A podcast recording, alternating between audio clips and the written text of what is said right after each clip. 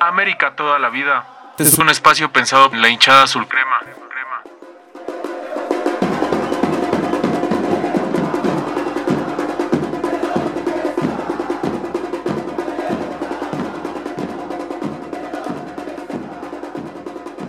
Llegó la sexta entrega de nuestro podcast América toda la vida y en plena época de buena racha también hay que aterrizar el contexto que está viviendo la gente. El miércoles hubo fiesta a domicilio en el Estado de México. La hinchada hizo su labor y junto con el equipo se acerca la calificación de la maldita Copa MX.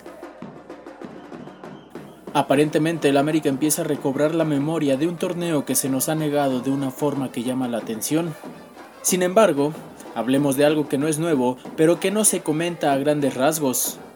Partido a mitad de semana, en día laboral y horario nocturno. Y como es costumbre con América en cualquier estado del país y en los Estados Unidos, el estadio se llenó.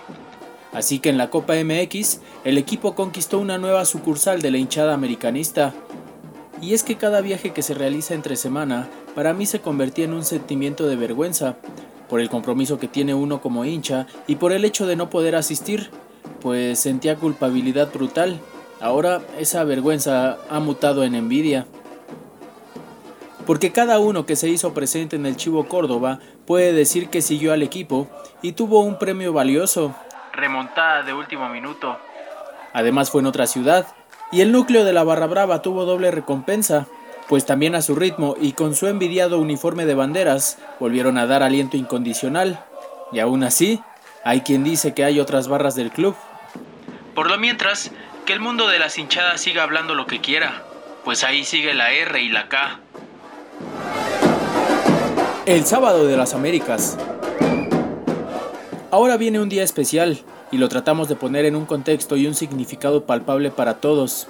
En primer lugar, el argot que maneja la perspectiva de género es riquísima, y en América toda la vida consideramos a la mujer como pieza elemental de todo. Y el fútbol no es la excepción. Digo, ¿quién no se ha enamorado de alguna tribunera? Y mucho mejor aún, es que el barrismo americanista está nutrido de ellas. Y las hay desde el hecho de quienes son madres de las nuevas generaciones, hasta quienes dan ritmo con las trompetas y las tarolas a la popular. Y pues así, hablando con perspectiva de género, es hora de alentar al América el sábado en el Azteca. Imaginemos el sábado de las Américas como un día completamente amarillo. Primero en Santa Úrsula con las cremitas y después el primer equipo peleando por el liderato general. Habrá un momento en el que ambos juegos se empalmarán.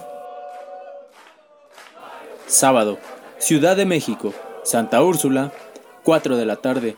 El América juega su primer partido de la Liga Femenil en el Estadio Azteca además de que será a puertas abiertas y con la entrada gratuita.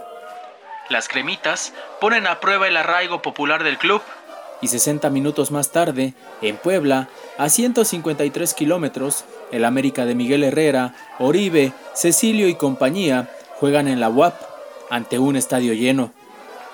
Hasta el momento ambos partidos van sin transmisión de televisión, así que después de todo, no hay que estar tan resentidos con el fútbol moderno, pues entre los precios estratosféricos de los boletos, los negocios y los obstáculos que le ponen a los hinchas, nos da, a manera de oasis, la posibilidad de que el verdadero americanismo se haga sentir en donde más se le necesita, en la tribuna. Unas y unos en la Benemérita Universidad Autónoma de Puebla, defendiendo la buena racha y con chances de salir con el liderato de la Liga MX. Otros y otras en la Catedral del Fútbol, viviendo un momento histórico con el América Femenil, pero todos y todas hinchados de americanismo. Basta de palabras, solo tenemos que disfrutarlo.